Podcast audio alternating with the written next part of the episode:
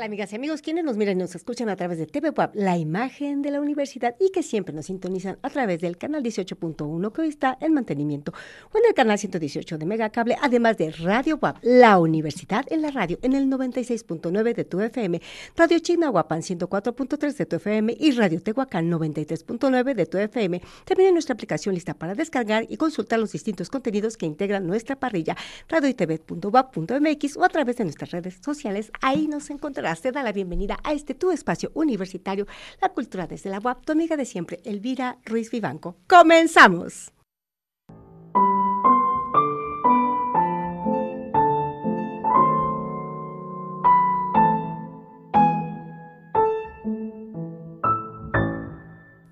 Pues hoy tenemos un programa muy especial. Nos acompaña la maestra Edith Corona y es responsable de fomento de lectura de la Biblioteca Infantil de la UAP y nos va a hablar precisamente acerca del tema Programa de Actividades de la Biblioteca Infantil. Pues qué tal, querida Edith Corona, ¿qué nos puedes decir acerca pues de este importante tema, ¿no? que tiene que ver con, con la infancia particularmente? Adelante. Hola, buenas tardes. Muchas gracias por la invitación para hacer difusión de las actividades que se realizan acá en la Biblioteca Central específicamente en el área infantil, donde eh, pues con un grupo de estudiantes de servicio social que colaboran cada ciclo en este espacio y que preparan un programa que tenemos permanente. Estas actividades empiezan todos los días a las 3 de la... Bueno, la biblioteca se abre de las 9 de la mañana, se cierra a las 9 de la noche. Las actividades empiezan a la una y media con una lectura para, para estas jóvenes que, que realizan el servicio social pero con invitación a todo público en general, son lecturas para adultos y adultas. Eh, le llamamos lectura y bordado, que es de una y media a dos y media. Y ya a las tres de la tarde, las estudiantes ya se eh, pasan a hacer sus actividades con los niños y las niñas. La primera actividad para los más pequeños y pequeñas es encuentros con otras lenguas, donde precisamente dos estudiantes de la Facultad de Lenguas preparan lecturas en inglés. Excelente ya sea que tengamos los libros en inglés o que traduzcan libros que tenemos en el espacio y conversan con los niños, les presentan el libro en inglés y en español, preparan una actividad creativa que tenga algún, algo que ver con la lectura. Eh, bueno, esto es en las mesitas, ya sentados con los niños, las niñas y sus familias. Y enseguida a las cuatro ya nos vamos a los tapetes con almohadas y allí hacemos nuestra lectura que le damos un gran valor a esta sesión, que es la lectura con bebés, ¿no? Porque es el momento preciso para empezar a, fomentar el hábito de lectura, las prácticas de lectura eh, a las personas, el hacerlo cuando son bebés, incluso un poco antes del nacimiento, eh, favorece que se vayan familiarizando con el lenguaje. Esta, esta lectura eh, nos sentamos en los tapetes, ya tenemos allí libros, un poco de materiales de cartoné que son más duros para que libremente puedan explorar los bebés, los niños y las niñas pequeñas eh, con los libros sin temor a que se vayan a cortar los deditos con las hojas de papel delgado. Claro que cuando ya nos sentamos a compartir las lecturas, presentamos lecturas eh, en cualquier formato que tengamos, porque los libros pues tienen una calidad lingüística eh, muy enriquecida que, favorece eh, la adquisición del lenguaje, favorece el interés por la lectura y, más adelante facilita también la alfabetización inicial. Excelente. bueno, este fomento que se lleva a cabo ahí en la biblioteca infantil y que evidentemente tiene pues muchos, muchos motivos y, muchas, eh, mucho impacto en, en, sus receptores, no solamente por lo que tiene que ver con la comprensión lectora, con el interés, ¿no? De, desde los bebés en lo que tiene que ver con eh, la cuestión de la, de la lectura, eh, lo, la plasticidad neuronal, perdón, cómo se pueden desarrollar diversas competencias como la lingüística, la social, la propia, la propia eh, sentido de, pertenencia. ¿A partir de cuándo comenzaron estos programas? Bueno, este programa ya tiene desde 2011, 2012, 2012 cuando esta biblioteca se inauguró y de manera muy novedosa había un espacio dedicado a bebés, niñas, niños y sus familias. A 11 años de que se abrió este espacio, pues estamos muy satisfechos con los resultados, ya que esos bebés que ahora ya regresan este, más grandes, de 10, de 9, de 11 años, y que siguen eh, visitando esta biblioteca de manera cotidiana, que en sus hogares y donde quiera que les acerquen libros, eh, tienen la disposición a sentarse, a dedicarle un tiempo, porque han desarrollado habilidades lectoras, porque les hemos acompañado cotidianamente con las lecturas. Yo, bueno, son 11 actividades que se realizan en este espacio. Eh, estas son las dos primeras, las tres, ¿no? La lectura con las mediadoras, que son las estudiantes, eh, para sensibilizarlas y que ellas vivan esta experiencia y después también lo puedan replicar con los bebés, los niños y las niñas y las familias. ¿no? Después ya, como te decía, pues es eh, lecturas en otras lenguas, después lectura con bebés y haciendo un cambio también de espacios, salimos a las 5 a cuidar un pequeño huerto que nos ha dado la biblioteca un pequeño espacio y ahí tenemos algunas plantas que cuidamos, eh, que observamos las abejas, que vemos un capullo de mariposa que, que allí lo estamos cuidando, a ver cuándo va a ser el día en que va a salir, hacemos lecturas con respecto a estos temas allá en las áreas verdes y también nos unimos con actividades de la Facultad de Cultura Física, donde vienen dos estudiantes a hacer activación física con los niños y las niñas. Y cuando ellos ya terminan sus prácticas, nosotros jugamos mucho béisbol. Con bebés, niñas y niños, no les importa si son grandes o pequeños, van tomando sus turnos, aprenden las reglas, este, hacer juegos colaborativos, miramos las aves que casi siempre a las 5 de la tarde están regresando hacia la laguna de San Baltasar y nos toca observar ese espectáculo tan bello, las nubes, la naturaleza, estamos percibiendo todo eso. Pero en cuanto terminamos a las 6 de la tarde, regresamos dentro de la biblioteca y ya hay otras dos estudiantes esperando para compartir eh, lectura eh, encuentros con lenguas originarias, lo que le damos un gran valor también como lo es, como lo tiene, el pensar, el hablar, el platicar, el saber que existen diversas lenguas indígenas en nuestro país y tenemos libros que nos ayudan a presentar un vocabulario de animales o de la naturaleza o del cuerpo y las propias experiencias de las mediadoras que muchas veces eh, nos ha tocado la riqueza de que vienen de familias que todavía hablan una lengua indígena aunque a ellas ya no se los transmitieron, sí su mamá, su papá, sus abuelos, sus tíos eh, tienen todavía esa riqueza y pueden entonces conversar con la familia, traer un vocabulario, contar una historia y de eso se trata a las seis de la tarde, compartir y pensar las lenguas originarias. Y ya de siete a ocho todos los días, de lunes a viernes, cambia. los lunes hacemos lectura de libro informativo, los martes hacemos sesiones de experimentos, los miércoles leemos poesía, los jueves leemos algún libro literario, lo convertimos en, lo jugamos actuándolo en teatro. ¡Ay, qué bonito! Eh, sí, ya sea que lo llevemos a títeres de papel o que nos enredemos con telas y hagamos un escenario y juguemos a actuarlo. Y los días viernes eh, hacemos lectura de clásicos. Pero también los días viernes más tarde, de 8 a 9, eh, hay una lectura más de fin de semana que se llama este, Historias de Miedo lecturas de historias de miedo, donde apagamos la luz, nos acostamos en los tapetes donde antes leímos con los bebés y los niños más pequeños, pero ya luces apagadas, dispuestos a escuchar historias de chaneques, de duendes, de brujas y a conversar lo que sabemos, lo que las familias, todas en nuestras historias tenemos conocimiento de los nahuales, de la llorona, y entonces la lectura se enriquece con todas estas conversaciones. Básicamente todas nuestras actividades van de leer y conversar leer y estar atento a qué quiere hacer el bebé, qué quiere hacer el niño o la niña, nunca son forzadas. Si en ese momento quieren irse al área de juegos, quieren ir a explorar por, su propia cuenta otro libro, están en totalmente en su derecho y nadie los detiene de manera forzada. Oye, maestra Edith, pues suena como un programa súper integral, o sea, porque evidentemente se están cubriendo diversas áreas que no solamente tiene que ver o se si se ciñen al fomento a la lectura, sino toda esta instrumentación a través del teatro, de las imágenes, eh, de las sensaciones, eh, de las dinámicas interactivas, el ir a espacios naturales como la Laguna de San Baltasar. Entonces, toda esta integralidad, pues evidentemente potencia a los receptores. Entonces, todos aquellos interesados, televidentes y radioescuchas, eh, ¿dónde pueden acudir, no? Para, para, para inscribirse o para integrarse a esos programas. Mira, no hay ninguna inscripción. La Biblioteca Central Universitaria está abierta a todo público. Excelente. Tienen que tener acceso por cualquiera de las puertas de Ciudad Universitaria.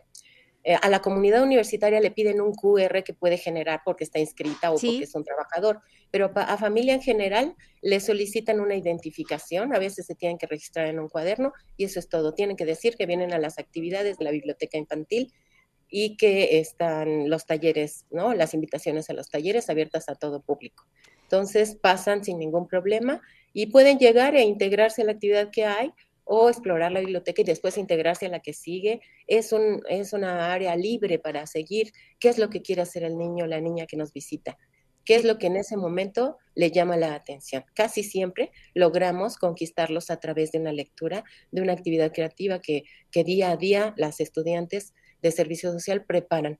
Entonces, casi siempre es muy seguro que van a querer integrarse en nuestras actividades. Está maravillosa esta oferta de puertas abiertas. Entonces, eh, si nos recuerdas tus redes sociales para aquellos interesados.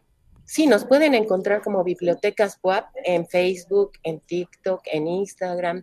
Eh, están haciendo difusión de todo lo que se realiza en este espacio. Recientemente subieron un video donde en la sesión de experimentos lanzamos cohetes con bicarbonato y vinagre y alcanzan una altura increíble y todos grandes y pequeños nos nos divertimos en grande, ¿no? Eran las 7, 8 de la noche y nosotros allá fuera lanzando nuestros cohetes, ¿no? Y, y la Facultad de Físico-Matemáticas se ha interesado por traer ellos eh, a sus grupos de difusión de ciencia en este, en este apartado que serán los experimentos, pero ya respaldados por colectivos de la Facultad de Físico-Matemáticas. Estamos por iniciar ese proyecto, se volverán sumamente más interesantes, ¿no? Eh, ya que son este, especialistas en el área. Pero de momento nuestros estudiantes preparan las actividades, buscan libros que les respalden para explicar lo que realizamos y en cuanto estén listas los colectivos de la Facultad de Física y Matemáticas, pues ya estarán bien buenos también los experimentos. No sé si tenemos un poquito más de tiempo. Pero Unos segunditos porque ya tenemos que cerrar esta sección para irnos a la siguiente. Adelante. No de compartirles del libro de Belio Cabrejo, Lengua Oral, eh, destino individual y social de las niñas y los niños. Y aquí nos dice, contar historias y leer en voz alta textos de alta calidad literaria y poética facilita la apropiación de la lengua, alimenta la capacidad de pensar, da alas a la imaginación y prepara placenteramente el aprendizaje de la lectura y la escritura. Los niños privados de tales posibilidades no tendrán el mismo devenir individual y social respecto a aquellos que tuvieron la fortuna de recibir un rico y variado patrimonio lingüístico durante la primera infancia. Bueno, pues miren nada más. Edith Corona, pues muchísimas gracias y ya sabes, la cultura desde la UAP es tu casa. Amigos, pues vamos a continuar con nuestra programación y nos vamos a Agenda Cultural. ¿Qué tal? Un gusto saludarte. Te invito a que me acompañes a conocer nuestra agenda cultural aquí en La Cultura desde la UAP. Agenda cultural, agenda cultural, Tabata Agenda cultural con Tabata Pardo. La Vicerrectoría de Extensión y Difusión de la Cultura invita al público en general a sus talleres artísticos Área Centro. Piano, violín, guitarra acústica, guitarra eléctrica, batería, dibujo, canto, pintura, actuación, cartonería, grabado, fotografía y muchas más. Cuota única, mil pesos, con descuento para comunidad WAP y personas de la tercera edad. Si tienes alguna duda o deseas inscribirte a los talleres en tercer patio del edificio Carolino, llama al teléfono 22 22 29 55 00, extensión 57 57. O si deseas ir a espacio 14, el teléfono es 22 22 46 85 60. Las clases comienzan el próximo 6 de marzo y recuerda que el cupo es limitado. Este 3 de marzo es Viernes de Carolino y las actividades serán observación del sol con telescopios a las 9 horas y observación de estrellas a las 18 horas en el tercer patio. En la plazuela, recital de guitarra con Gustavo Alain, Felipe Garita y Jonathan Jair a las 11 horas. Danza contemporánea con Kodako a las 13 horas. Ballet folclórico Siguatzin a las 15 horas. Animal Plastic con rock alternativo a las 16.30 horas. Y Dama Rock Garage a las 18 horas. En el salón de proyecciones, las conferencias Manchas Solares y el cometa Halley con Gregorio Cruz Reyes a las 10 horas. Cómo ser un buen observador del cielo con Dan Madrid Gutiérrez a las 12 horas. ¿Cómo supieron las primeras astrónomas de qué están hechas las estrellas? Con América Soto a las 13 horas. Así como talleres astronómicos y los tradicionales recorridos culturales con Enrique Bagatela a las 12 y a las 16 horas. La entrada es libre. El Museo de la Memoria Histórica Universitaria te invita a visitar la exposición Mujeres Forjadoras de la Patria, una muestra conformada por 49 pinturas de retrato y paisaje realizadas por artistas que forman parte del colectivo Pintoras Mexicanas. Una invitación a reflexionar, reivindicar, honrar y visibilizar el papel histórico de las mujeres en México. El museo está abierto todos los días de la semana de 10 a 17 horas y se ubica en la 3 Oriente 1008, barrio de Analco. Esta muestra podrás apreciarla hasta el 12 de marzo. El Museo Universitario Casa de los Muñecos presenta durante el mes de marzo películas biográficas de grandes leyendas. Este miércoles 1 de marzo, Elvis dirige Baz Luhrmann. La cita es en el auditorio Manuel Toussaint a las 13 horas, en la 2 Norte número 2. La entrada es libre. En el Centro de la Cultura y los Saberes se presenta la exposición Leonardo da Vinci y sus seguidores. Los lunes la entrada es libre para toda la comunidad universitaria presentando tu credencial. El próximo lunes 6 de marzo a la 1 de la tarde, el ensamble de oboes de la Facultad de Artes, bajo la dirección de Elisa Díaz Oviedo, brinda un concierto exclusivo para la comunidad WAP. Esto será en el primer patio del edificio Carolino. Allá nos vemos. Esto es todo por hoy. Mi nombre es Tabata Pardo y yo te espero la próxima semana. Agenda cultural, Agenda cultural, con Tabata Pardo. Agenda cultural con Tabata Pardo.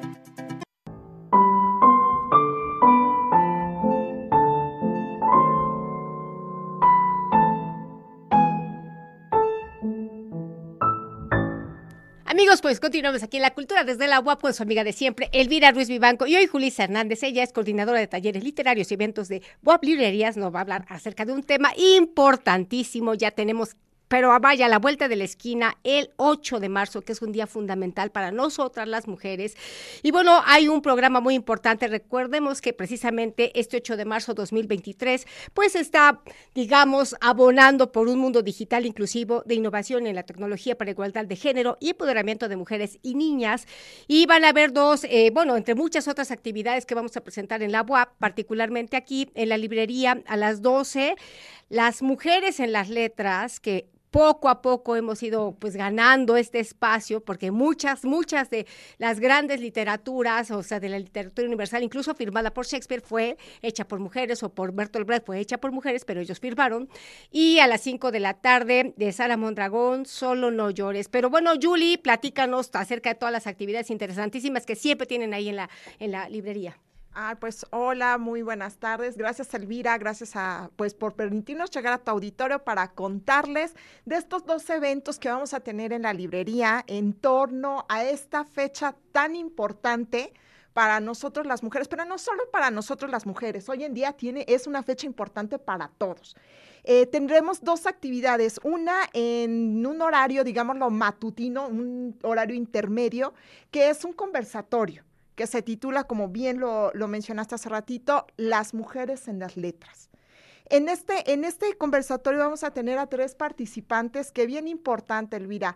Son tres mujeres que, han, que están empapadas del mundo de las letras, pero no solo desde la parte que aprecia, desde la parte lectora, sino que también son mujeres que han escrito, que a través de, pues ahora sí que a través de un libro han encontrado la manera de compartir sus sentimientos, sus emociones, sus pensamientos y demás. Estas tres mujeres son, la primera es Sumi Lauri, que es escritora de cuentos y relatos cortos.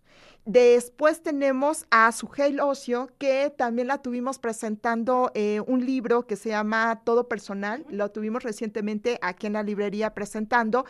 Y que he de decirte algo importante de Sugel. Sugel es, es, un, em, es una hija de los talleres literarios de la librería.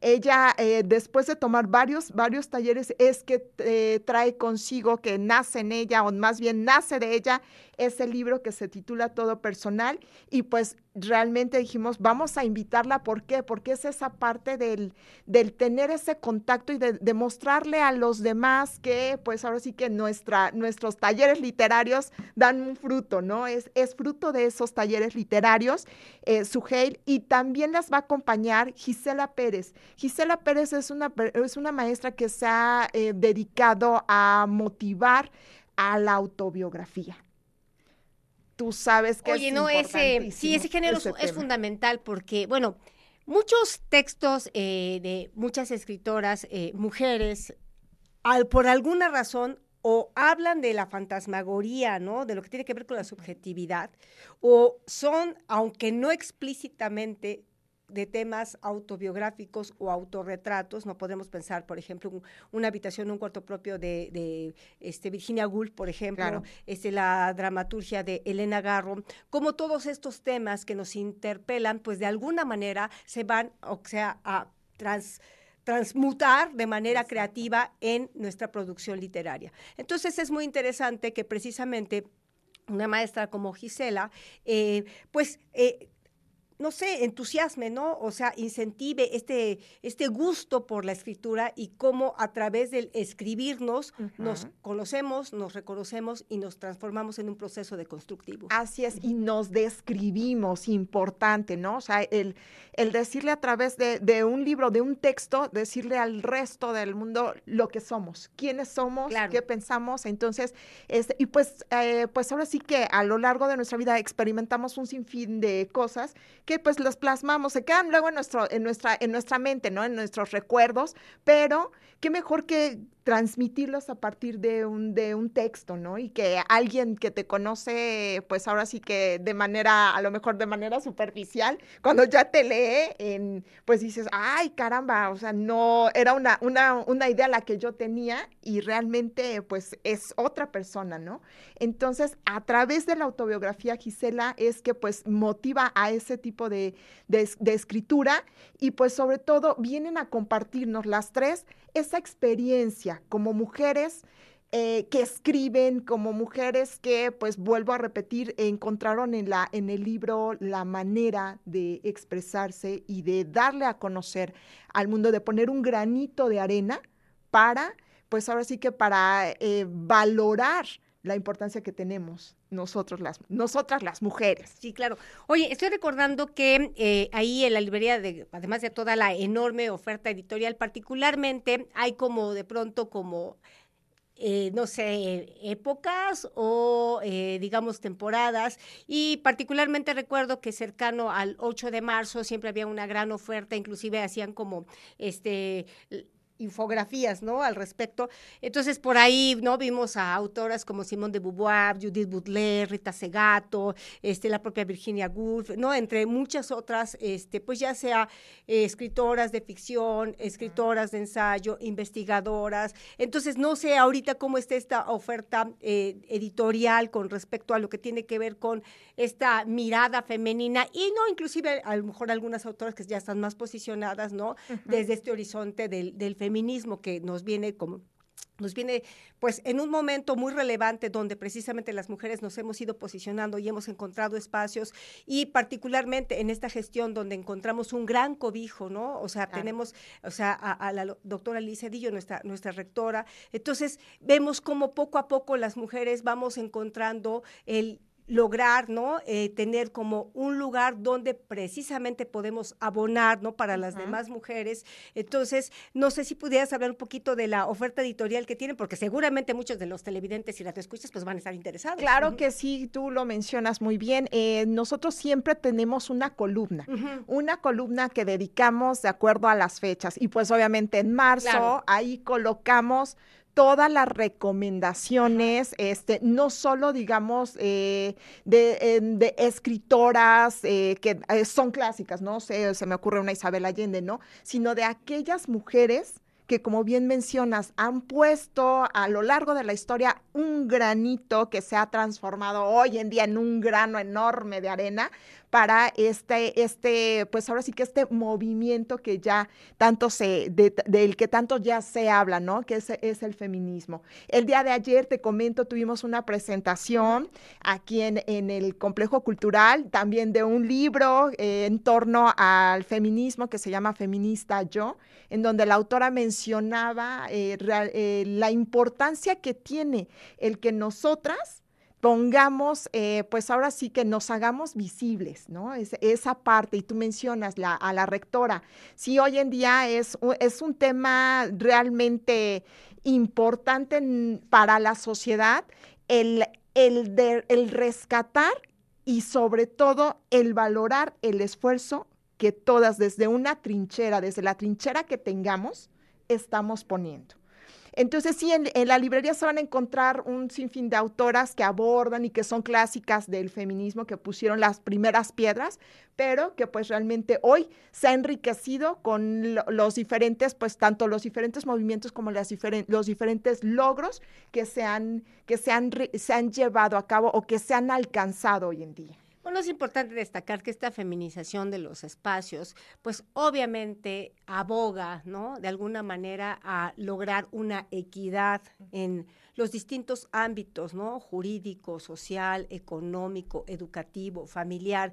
Entonces, esto es importante porque también estos espacios como la cultura de la UAP, evidentemente tienen que ver con cuestiones de divulgación, o sea, para nuestras diversas audiencias. Eh, también es eh, relevante el como conminar, ¿no? A, a, los, particularmente a los varones, porque todavía hay como resistencia a el reconocer la relevancia que tenemos las mujeres al ir integrándonos en los diversos espacios, no solamente en el sentido de que esta diversificación, este empoderamiento, este posicionamiento es mucho más sensible, apela a esta cuestión de igualdad, de equidad, sino particularmente que al tener como esta mirada desde la feminización, pues obviamente somos más incluyentes, ¿no? Entonces ahí es donde esto se comulga, ¿no? Con los objetivos de desarrollo sostenible y con varios ejes que, bueno, llevamos ya como no solo años, ya algunas décadas, ¿no? Tratando de alcanzar como algunos ámbitos de que donde se nos permita precisamente contribuir. Entonces, también esto es como una conminación, ¿no? Porque, o sea, feminista yo no es una pregunta, no es un cuestionamiento nada más para las mujeres, sino particularmente para los varones. Así es. Es un libro demasiado interesante que ojalá tengan la oportunidad de, de leer de ojear y pues sobre todo de reflexionar, que eso es lo más importante, ¿no? O sea, es un libro que te lleva a la reflexión para que venga una acción. Eh, lo tenemos de venta ya aquí abajo en la librería. Entonces, pues les repito, se llama, el título es Feminista Yo y la autora es Ana Vázquez Colmenares. Que la presentaron ayer, ¿verdad? Así es, un libro muy interesante, no lo voy a spoilear porque si no, ay, qué, chiste tiene, ¿no? Pero de, verdad es una, voy a decirlo en una sola palabra, un libro interesante que te lleva a través de la historia a conocer el feminismo y a reconocer qué, qué papel has jugado. Tú lo dices, ¿no? Y ayer lo mencionaban. El hombre se identifica dentro de ese, de, de, ahora sí que de ese micromachismo que llama por ahí y que realmente es un libro que ojalá nosotras y todos pudiéramos leer para conocer más sobre el tema. Amigos, pues nos estamos sumando a toda la serie de actividades que va a haber a nivel internacional para este 8 de marzo. Y Julie, ya sabes, la cultura desde la UAP es tu casa. Muchas gracias. Les recuerdo, por favor, el conversatorio Mujeres en las Letras a las 12 del día, el 8 de marzo. Y en la tarde tenemos una presentación de libro de una joven promesa de la UAP que este, pues, se caracteriza por, porque fue ganadora de un premio de novela corta que se llama Sara Mondragón. Los esperamos.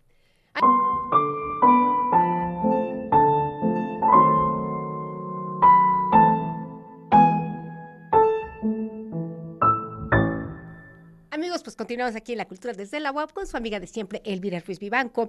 Y ahora el maestro Flavio Guzmán Sánchez, director de difusión cultural de la UAP, nos va a hablar acerca de las jornadas de extensionismo universitario. Bueno, el extensionismo es importantísimo, pues sabemos que es una de las tres funciones sustantivas de la universidad para promover el desarrollo cultural y la transformación del conocimiento, así como transmitir y difundir diversas expresiones artísticas y culturales y sobre todo hacer comunidad. Y en eso estamos, ¿verdad, Flavio? Sí, Elvira, ya lo dijiste tú muy bien. Este, eh, la extensión y difusión de la cultura es una de las tres funciones sustantivas de la universidad. Yo no sé por qué le llaman la tercera función cuando en el discurso este, todo mundo dice, no, todas las funciones este, tienen el mismo este, rango, no tendría que llamarse primera, segunda, tercera, pero bueno, al final de cuentas sería una discusión ahí complicada que nos meteríamos. A lo mejor tendríamos que invitar a Tomás Egea para que este, defendamos fuertemente esa postura de, de por qué este Pues de que ya sea no el se le tercera incluido, función. ¿no? La- por la diversidad. Puede ser, ¿no? Este, bueno, ve- ves que Carlos Vi- Villaseñor también este, tiene ahí un poco de comentarios respecto a por qué se le llama este, tercera función. Pero bueno, ya tú lo dijiste, la tercera función sustantiva de, de nuestra institución o de, o de todas las instituciones de educación superior, por lo menos en México, y, y de acuerdo a los, a los parámetros que marca la NUYES desde 1998, eh, sustantivas y que además tienen que caminar juntas las tres funciones sustantivas, la docencia, la investigación y la extensión de la cultura. En el caso de nosotros, eh, realizamos actividades que no tienen que ver precisamente con el currículum universitario, no tienen que ver con las materias, pero que sí tienen que ver con, actividades que puedan abonar, uno, a la formación integral de los estudiantes, que bueno, también hay una discusión ahí eh, este, de Luis Benavides, que dice que no es una función este, eh, integral, sino más bien se le tiene que llamar una, una, una formación armónica. Ya. Este, pero bueno, también ahí hay otro tema de discusión que después podríamos este, invitar a- al, al doctor Luis Benavides para que lo comentara. Pero bueno, este, están esas funciones y eh, te digo, está por, por los acuerdos de Anuyes y son actividades que tienen que ver no con el currículum universitario, no tienen que ver con las materias, sino con algunas actividades que puedan abonar a esa formación armónica o esa formación integral de los estudiantes. Ayer estuvimos, fíjate, estuvimos en Tecamachalco y este, eh, yo quiero agradecer mucho el apoyo que nos brindó Verónica Arroyo con, con su equipo de trabajo. Estuvimos eh, haciendo actividades lúdicas, estuvimos, abrimos con una actividad, este, eh, primero informativa sobre qué es el servicio social. Eh, no, no era tanto la cuestión de los trámites, sino más bien cuál es la esencia del servicio social y de la práctica profesional, cuál es la diferencia entre una y otra y cómo lo puedes desarrollar. O a lo mejor en qué, en qué, en qué áreas o en qué empresas tú lo puedes des- de- desarrollar. Pero la otra cuestión que, que después vimos que fue la actividad lúdica que hicimos, fue una actividad de integración con los chicos ahí mismo dentro del auditorio eh, de la Facultad de, Me- de- de Veterinaria. Sí. Y este, después pasamos a hablar sobre el plan de vida, que, que la semana pasada o antepasada tú y yo comentábamos que es una cosa muy importante, porque de repente los chicos no saben para qué entraron la- a la universidad o por qué entraron a la universidad. Entonces eso, al final de cuentas, nos genera una cuestión de deserción muy fuerte en algunos programas educativos, Sí. porque los chavos no saben exactamente a qué entraron a la universidad.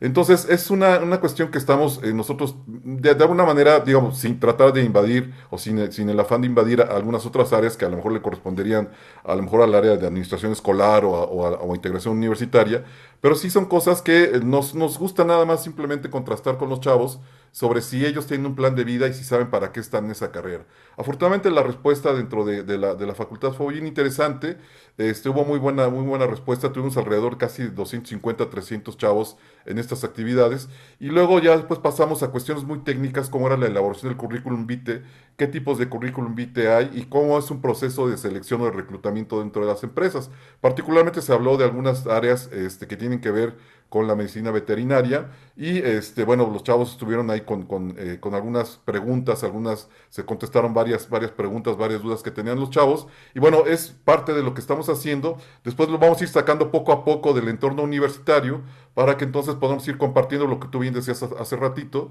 ir compartiendo o ir este, apoyando algunas otras áreas que no están dentro de la universidad pero que a lo mejor nosotros tenemos algunos elementos, algunas cosas con las que podamos aportar. La idea es ir sumando a diferentes dependencias, a diferentes instancias. Te digo, ahorita estuvimos con Servicio Social y Práctica Profesional, eh, vamos a, a sumarnos con el área de seguimiento de egresados, y bueno, la idea es ir sumando en áreas que, en donde cada quien tiene su expertise, cada quien tiene algo que decir, y bueno, ir, eh, que te repito, abonando a, a una formación armónica Ajá, de haciendo nuestros sinergia estudiantes. con las diversas instancias que se convocan, ¿de acuerdo? Sí, claro. Claro, claro. A- Entonces, Ahorita se está que- implementando ya, digamos, cuando los estudiantes están en el nivel universitario. No sé si se considere, por ejemplo, en las prepas WAP, donde sería fundamental, ¿no? Este planteamiento de, o sea, ¿qué es la universidad? ¿Cómo me integro? O sea, tengo digamos, este, como dentro de mi plan de vida, o sea, realmente el inmediatamente elegir una carrera o, o tomar una carrera, la que sea, o la que más medio se aproxime a lo que inferiría que podría ser, este, porque no dejar ningún año es, es lo mejor. Y bueno, sabemos que además de la deserción, pues también hay mucha frustración, este, pues los chicos, ¿no? No siempre saben lidiar con circunstancias de mayor exigencia académica, entonces no sé si se ha considerado el implementar estos programas, estas jornadas a nivel preparatorias. Mira, eh, lo hicimos hace algunos años antes de la pandemia, ahora sí que nuestro principal cliente era la, la prepa Alfonso Calderón, ahí hicimos unos talleres que bueno, eran unos talleres de empleabilidad, pero estaban mm, adecuados a- al, al- el último año del bachillerato, al, al quinto y sexto semestre, de tal manera que los chavos pues tuvieran idea más o menos de, de cómo era, cuál, cómo iba a ser su experiencia este, eh, para ingresar a la, a la universidad. De hecho, teníamos un programa que, bueno, no sé si, si lo, si lo sigan retomando en la coordinación de Bolsa de Trabajo, pero había un programa interesante de primer empleo para este, chicos eh, de nivel bachillerato. De tal manera que, que- que ellos podían tener acceso a una oportunidad de empleo en unas empresas este, muy específicas, obviamente con el consentimiento de sus padres, porque estos, estos chavos son menores de Menores edad, de edad, claro. pero el requisito era que ellos tuvieran eh, un buen promedio, que no se distrajeran este, por el trabajo, por ganarse unos pesos, no distrajeran sus estudios, y entonces, este, pues la, la- la idea era, era que ellos empezaran a tener un poco de experiencia de cómo es el ámbito laboral. A veces, mira, digo, quiero hacer un comentario este, que es, y, y- y aclaro que es muy a título personal, Sí. pues de repente estamos acostumbrados a, a- a conferencias o talleres que deben ser muy, muy chiquititos, de 15, 20 minutos, porque te dicen los, los docentes, es que los chicos se distraen, es que no están acostumbrados. Y no, de repente, pues la vida real no es de 15 minutos. La vida real es, es un ámbito de trabajo donde a lo mejor tienes presión, donde tienes que dar resultados. Y pues no vas a estar 15 minutitos ahí este, de tolerancia al, al trabajo, tienes que estar muchas horas acostumbrándote a la presión. Entonces es un poco, digo, cada quien decidirá a qué le va a entrar, pero es un poco decirles desde, desde esos semestres del bachillerato a qué le van a entrar y cuáles son las responsabilidades que van a tener. Entonces, digo, es, una, es un buen comentario el que tú nos haces, es una muy buena sugerencia que ya lo estamos tomando con algunas preparatorias. Estamos trabajando con los promotores culturales de preparatorias como la Enrique Cabrera este, Urbana, como la, la- te, te repito, la Alfonso Calderón, con la 2 de octubre estamos contactando ahí con los promotores culturales, de tal manera que ellos nos vayan diciendo cómo ir estableciendo esas estrategias. Obviamente nosotros les, les planteamos un panorama general, cuál es, digamos, nuestra propuesta y vamos a ir, a- lo vamos ajustando de acuerdo a cada cosa. Yo te comentaba la otra vez que no hacemos planes es, o estrategias culturales genéricas, sino que tratamos de irlas adecuando al, eh, la- a las situaciones que se vayan presentando en las unidades académicas. Obviamente tenemos un esquema general y todo, que es el que proponemos, una, una, una metodología que sí tenemos muy bien estructurada, pero este, te digo, la idea es que este, vayamos trabajando junto con la propia comunidad. Nosotros no somos este, proveedores de actividades culturales nada más. O sea, lo que buscamos es que también se generen cosas desde dentro de las unidades académicas que nosotros podamos exportar fuera de la propia institución. Entonces, es- es- esa, esa parte que tú comentas, sí, la, sí ya la habíamos trabajado, la vamos a retomar ya en breve y te digo, este, pues la idea es ir generando cosas que a, que, a, que a- que a ti como académico, que a ti como estudiante, como administrativo, como personal de servicios, te puedan servir, te puedan abonar y que a lo mejor también las puedas promover y compartir con tu propia, este, con tu propio grupo social, ¿no? Sí, claro, es fundamental. Entonces, esta, digamos, eh, sinergia que se está logrando a través del extensionismo universitario, pues está teniendo como impacto en muchos ámbitos, ¿no? Está pues lo que tiene que ver con lo estrictamente formativo, educativo, académico, con la parte pues que tiene que ver con lo artístico y cultural, pero esencialmente eh, cuando se abona para que los estudiantes sepan realizar un CV, que pareciera una cosa simple y uno encuentra miles de ejemplos en internet, pero en la especificidad, el que te pongan a tallerear de no es lo mismo, o sea, cómo presenta, por ejemplo, alguien que es egresado de veterinaria y zootecnia a un ingeniero civil, a alguien de licenciatura en música, cómo va a presentar su CV a, digamos, lo que tiene que ver que además de eh, la presentación del currículum vitae, pues el cómo te presentas, ¿no? El cómo Claro. das tu información más inmediata. Y esto que parecía algo tan elemental, no siempre lo, lo, lo solventamos, ¿no? Hay muchos, este, pues, estudiantes que sí demandan, ¿no? Que se les apoye en esta cuestión de cómo hablar, cómo presentarse, cómo exponer sus propias ideas, cómo transmitir, o sea, los muchos proyectos que pueden tener, que a veces que precisamente porque no se da este, esta, esta competencia, esta habilidad, pues de pronto, pues no, a lo mejor pierden muchas oportunidades, ¿de acuerdo?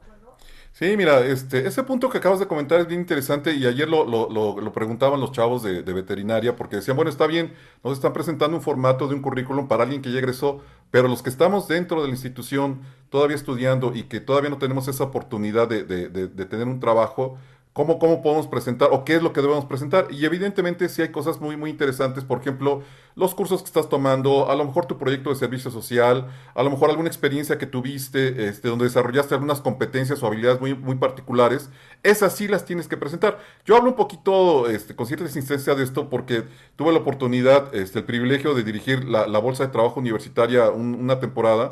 Y este, ahí, es, ahí fue donde, donde aprendimos todas estas cuestiones de, los diferentes tipos de currículums y, de acuerdo al momento en el que estás académicamente cursando, si eres estudiante o si eres egresado, qué tipo de información tienes que dar. Pero bueno, este, ustedes pueden solicitar esta información a la, a la Dirección de Difusión Cultural, pueden solicitar el taller de este plan de vida, este currículum vitae y entrevista laboral lo pueden solicitar con nosotros y nosotros con mucho gusto lo llevamos a sus unidades académicas. Excelente. Bueno, entonces ahorita están, eh, digamos, teniendo estas actividades, pero ¿qué tienen en puerta? O sea, ¿qué viene, no? Además de, de estos programas de las jornadas de extensionismo universitario, o sea, ¿qué otros proyectos, qué otros programas, qué otras propuestas tenemos ahí en la Dirección de Difusión Cultural? Mira, este, tenemos ahorita ya, eh, estamos trabajando en la programación del 8M, eh, estamos trabajando con algunas unidades académicas en cuanto a las actividades que vamos a, desarrollar este, por el Día Internacional de la Mujer, eh, que tienen ah, que ver con, actividades que, son conmemoraciones este, y que tienen que ver con el hecho de que, de que la comunidad conozca por qué se conmemora el, el, el 8M y, cuáles son, digamos, las causas que originaron esta, estas actividades no es nada más, este, digamos, eh, una, actividad recreativa o, presentar actividades artísticas por presentarlas, sino que tienen un fin también, pues, informativo, constructivo, este, que la gente, eh, pues, eh, se apropie un poquito de, estos temas. seguimos con nuestras actividades semanales en, en, Espacio 14. Chequen ustedes nuestra, nuestra cartelera en el Facebook de Difusión Cultural y este, ahí, ahí pueden tener las diferentes actividades. Y bueno, este, te digo, estamos trabajando ahorita con las unidades académicas en eventos específicos. Este, vamos a colaborar con la Facultad de Veterinaria para su 50 aniversario. Eh, nos está permitiendo el doctor Utrera, a quien le mandamos un saludo, eh, trabajar junto con él la agenda artística para la celebración del 50 aniversario de la facultad. Seguimos trabajando con la Facultad de Ingeniería Químicas, estamos trabajando con la Facultad de Arquitectura en actividades que este, promovemos desde la Dirección de Difusión Cultural, pero que también se construyen desde esas unidades académicas. Entonces, te digo, ahí les pediríamos un poquito de, pues, paciencia o este, un poquito de, de, de, de, curiosidad de ir hurgando cómo están las, las agendas culturales en las ciudades académicas. Estamos trabajando en diferentes áreas. Eh, hay una, de antemano una disculpa, somos un equipo muy pequeño, tratamos de echarle este, la, mayor cantidad de ganas, este, y bueno, te digo, estamos trabajando con, con, las unidades académicas. Vamos a tener también algunas actividades en el Teatro de la Ciudad próximamente, eh, unas, unas jornadas de, de rock para, este, para, para, la gente, para el público en general, a través de grupos este, universitarios, no solamente de, de alumnos, sino de, de compañeros, este, trabajadores universitarios que han colaborado en la universidad, ya no están eh, activamente, pero que bueno, están, este, eh, eh, digamos, activos en, la, en, las cuestiones artísticas. espero que ya podamos em, decirles la fecha para, la, para el evento de las rondallas este, institucionales, rondallas universitarias que están cumpliendo 45, 50 años de existencia. Y bueno, este, te digo, la idea es no solamente promover las actividades. Los 50 ya son bodas de oro. No, hombre, pues imagínate, 50 años de una, de una rondalla o 45 años que celebró este, la rondalla de, ingeniería el año pasado. Pues no cualquiera, ¿no? Y te hablo que hubo un concierto donde estaban los fundadores de hace 45 años de esas rondallas. Entonces te digo, este, mantenerse durante este tiempo, pues es, una cosa que sí hay que promover, que la comunidad universitaria se tiene que enterar y que sepan que, que esas actividades pues reúnen mucho, tú, tú conoces muy bien las cuestiones este, artísticas, qué efecto tienen dentro de, de, los, de la gente que estudia otras áreas del conocimiento que no tienen que ver a lo mejor con el arte o con las humanidades, pero que, que, que, te nutren, que te hace, que te integran, que te generan identidad, que te generan valores. Entonces te digo, este, pues son cosas que estamos trabajando desde la dirección. Este, les pedimos ahí nada más un poquito de paciencia. Yo creo que la semana que entra tenemos ya este, la agenda a detalle de cómo estarían estas, estas conmemoraciones. Viene lo de Semana Santa, tenemos actividades también. Digo, evidentemente respetamos la parte laica de nuestra institución, pero hay cosas que, que, que, que tienen un impacto muy fuerte dentro de la sociedad, sobre todo en estos días de Son actividades, primero que nada, culturales. ¿Perdón? O sea, independientemente de que uno sea creyente o no, hay cuestión de que es la fuerza cultural, o sea, el impacto cultural que tienen estas actividades y cómo, o sea, de alguna manera dan cuenta de usos y costumbres. Flavio, pues como siempre el tiempo se nos va, vaya, o sea, como agua. Entonces, pues nos encontramos eh, la próxima semana. Claro, un abrazo para todos. Saludos. Amigos, pues vamos a continuar con nuestra programación y ya casi vamos a cerrar y vamos a tener una invitada súper especial, pero como la tenemos presencial, nos vamos a un puentecito musical y continuamos aquí con la cultura desde la UAP. Adelante.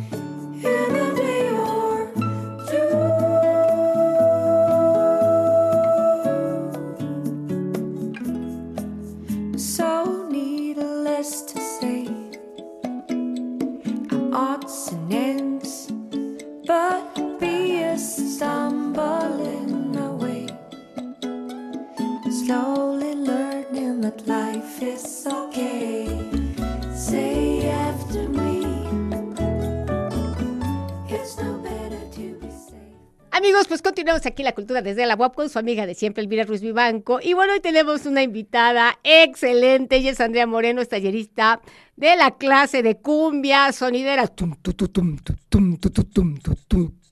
Cumbia, cumbia. Pues Andrea, platícanos precisamente de tu taller y aquí para que los que nos encanta mover el bote y el pasito tum ¿Desde cuándo le entraste a este sabor, a este ritmo, a este estilo? Pues le entré porque fue un concurso de el aquí de este de cumbias, bueno, de perdón, de clases de este hay ritmos latinos. Ritmos latinos. aquí en el complejo. Entonces, este pues yo en un pequeño concurso, este por ganarme un querido helado, empezó este el conductor, este nos dijo, "Ah, pueden pasar adelante." Estaba yo bailando con una compañera del Ah, bueno, soy perteneciente también del coro sinfónico. ¡Ay, qué maravilla! Ajá. Entonces estaba yo bailando con mi compañera y resultó que se dio ahí. Entonces eh, empecé a bailar, empezamos a bailar como de bachata, cumbia, y así. Y luego empezó lo mero bueno, que es lo mío, la cumbia sonidera. Y ahí, ahí aprendí, bueno, empecé a dar los pasos de que ahorita se dio de moda mucho del medio metro. Entonces ahí empecé, empecé, el conductor empezó este, a decir sobre los, los bailes que él hace y yo dije, bueno, me suelto, y los doy. Entonces, si estás en el coro, también cantas, ¿no? No sé si nos que echas aquí un tantito, no sé, un pasito, tú en una cumbiecilla, y entonces así como te puedes para que nos vayamos como interesando a todos aquellos, ¿no? Que quieran tomar la clase de cumbia, claro, la cumbia con nuestra amiga Andrea Moreno, y es tallerista de la cumbia. Ajá. Entonces, tipo que viene la cumbia, y entonces, ¿cómo va? Algo así. ¿Qué pasa, mi amor? Eso, ya vaya esta muy chiquita. Venga, venga, venga, dale, dale. ¿Acaso crees que no lo sé? Y saludamos a todos los amigos que nos escuchan aquí en la cultura desde el agua con nuestra amiga de siempre, Andrea Moreno. Ella da la clase de cumbia porque la voz se diversifica, amigos. Excelente. Y entonces hay una onda eh, de una combinación del pachuco, ¿no? Esta estética que es propia, ¿no? O sea, de los 40 y ahí tenemos a o sea, ni muy, muy, ni tan, tan, simplemente tintan como un ejemplo del pachucazo. Y entonces esta estética del pachuco que se retoma, ¿no? Con el ritmo de la cumbia, una variación entre la cumbia colombiana y ya todas las, digamos, variaciones que se han dado de la cumbia en México y particularmente toda esta cultura y estética de los sonidos eh, que de pronto eh, se destacan personajes, ¿no? Como ahorita este famoso, ¿no? El medio metro y con su pareja, la chica esta que se viste de la chilindrina. Cholindrina. Ah, la cholindrina. Y entonces también esto habla de otra onda, de otra ola, de otro estilo, que son los cholos. Entonces, no sé si nos quisieras hablar un poquito, ¿no? Porque muchos, pues sí están adentrados en este universo cultural, pero no necesariamente todos los radioescuchas y televidentes y de pronto pueden estar interesados cómo es que surge esta estética. Pues por lo que yo me vengo enterando es que dicen que viene de Colombia y que aquí se adaptó para hacerla más rebajada. Entonces, para que dure más el, el ritmo, bueno, el ritmo este... Sí, se cumbia. ¿no? Los, Sí, los beats. Ajá. Exacto. Y luego también más los sonidos, el sonido, el también los saludos, todo eso también este lo va haciendo un poquito más grande. Y mucha gente también ha ido a, a ver este, por ejemplo, como ahorita el sonido Fania, el pirata, los más conocidos, el famoso, todos todos ellos DJ. Ajá. ellos este, han implementado también lo de los saludos, que saludo para tal, saludo para tal, que los que nos vienen acompañando de tal lugar y así. Eh, va, va haciéndose un poquito más grande, van este, siguiendo otra vez haciendo el mismo ruido, el mismo ruido, el mismo ruido y sigue este, alargándose más. Eh, también han venido también de otros lugares, también de otros países, de Argentina, también han venido colombianos y les ha encantado, hasta franceses han, han querido este bailar la cumbia este de ahora sí que cumbia cholo. ¿Por qué particularmente, ok, en, en México, en nuestro país, es que no solamente ha tenido, o sea, un gran recibimiento, sino se ha como, digamos, ampliado el impacto hacia el mundo? Si bien es cierto que jalamos el ritmo de cumbia de Colombia, muchísima gente la identifica particularmente con CDMX, ¿no? Lo que antes era el Distrito Federal. No sé si quisieras hablar que precisamente esta eh, combinación, ¿no? Entre el pachuco, el cholo, el cumbianchero, ¿no? Que hace un híbrido donde inclusive se caracterizan porque hay toda un atuendo, una indumentaria y además un estilo, ¿no? Que tiende como a, a hacer como el acento hacia abajo, ¿no? Hay una cuestión como muy, muy de tierra, muy grave, ¿no? Y este, y, y esta cuestión un poquito como muy ondulatoria, ajá. Eh, bueno, en Tepito, por- porque se da Ujú. también ahí el gran, lo, lo, bueno, se La mera más, meca, la mera ¿no? meca, Ah, acá están ahí. los chacas, ¿no? Exacto. Entonces ahí se da mucho, mucho eso. Pero, ¿sabes también dónde? En Monterrey. Es lo que me han platicado. Claro, hay una película buenísima, ¿no? La- ah, que, que apenas salió en Netflix. No recuerdo el nombre ahorita, en este momento. No soy de aquí, algo así. Ajá, no soy de aquí. Esa también habla un poquito sobre la cumbia, este, bueno, hay un, un- una una escena donde bailan como ese tipo de cumbia y también este cómo tocan, eh, lo que le meten, porque de hecho también Celso Piñas es muy referente en, en- Cumbia sobre el en río es buenísima. Ajá. Sí, esa cumbia también ha, ha explorado, bueno, ha sido mundialmente conocida. Y creo que también es este, también no tanto algunos se visten así como tipo cholos, sino también con sus playeras de el sonido y toda y acá atrás este todo lo, los que han ido, porque de hecho también hay grupos de ellos en donde siguen al, por ejemplo, en este caso Fania. Siguen a Fania y tienen su atuendo de Fania 97 y tienen este los que han ido. De hecho, hay también hasta como club de fans en donde hacen sus aniversarios, hacen también este que una comidita, pero traen al a- Fíjate, aquí tenemos un compañero de cinematografía, él fue mi estudiante en, en la carrera de cinematografía, que hizo precisamente un documental sobre los sonideros, ¿no? Y hablaba de esta cuestión de la identidad, ¿no? Cómo eh, los diversos eh, sonideros van generando una audiencia, un grupo de fans, y entonces ya son como familia, ¿no? Y inclusive se cortan el cabello igual, este, se mandan a hacer las playeras igual. Entonces, esto es importante porque se genera una gran comunidad, y entonces ves desde el bebecito, porque de hecho ahí, este, en el encuadre sacan al bebé ya con su, este, ¿sabes? Aquí con el, el logo del sonido, hasta la bisabuela, ¿no? Entonces también es muy interesante porque además de los núcleos que se generan, estas cuestiones de las redes de identidad, pues se genera una gran comunidad que precisamente eh, celebra, intercambia a través del baile. Amiga, pues mira, estamos a dos de despedirnos, entonces seguramente muchísimos van a estar interesados, ¿no? En conocer más de ti. Por favor, háblanos de tus redes sociales ya para despedir el programa. Claro, mi, este, mis redes sociales son este, en Instagram como pandi-amr.